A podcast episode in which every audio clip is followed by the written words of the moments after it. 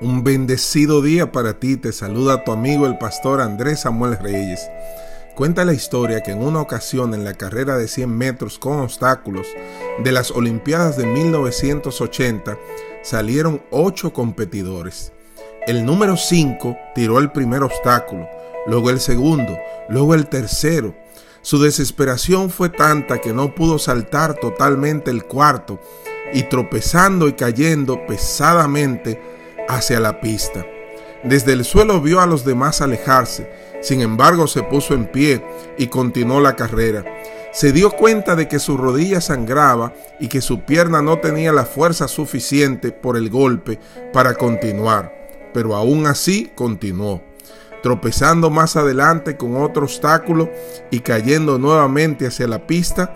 En ese punto ya los otros compañeros habían pasado la meta y los que estaban alrededor de la pista le decían que saliera de la pista, pues estaba sangrando y de todas formas ya no iba a ganar la carrera.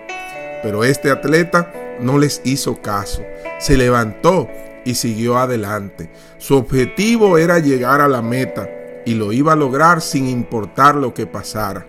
La gente en las graderías estaba atónita al ver la persistencia y perseverancia de aquel hombre. Finalmente, llegó al final de la pista, llegó a la meta. En ese momento todo el estadio olímpico se puso en pie y estalló en una ovación al hombre que había demostrado que era lo más importante en una carrera, perseverar, perseverar hasta el final sin importar los tropiezos. ¿Sabes? Esta historia deja lecciones extraordinarias en esta vida sentimos muchas veces que hemos caído, caído demasiadas veces y que ya no podemos más, pues pensamos que la carrera está perdida. Nunca estás tan abajo que Dios no te pueda levantar. Escúchame bien, nunca estás tan abajo que Dios no te pueda levantar, ni tan lejos que Dios no te pueda alcanzar.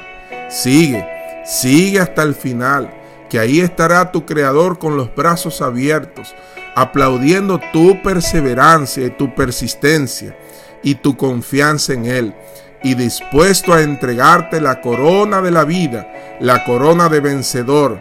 Sigue hasta la meta.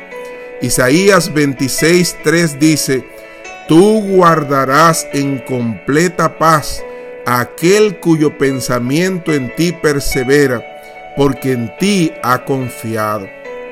Josué 1.9 dice, sé fuerte y valiente, no temas ni te acobardes, porque el Señor tu Dios estará contigo donde quiera que tú vayas. Y hoy te digo, Jehová está contigo como un poderoso gigante.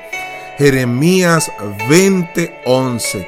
Que Dios te bendiga, que Dios te guarde y te ayude siempre a perseverar en Él.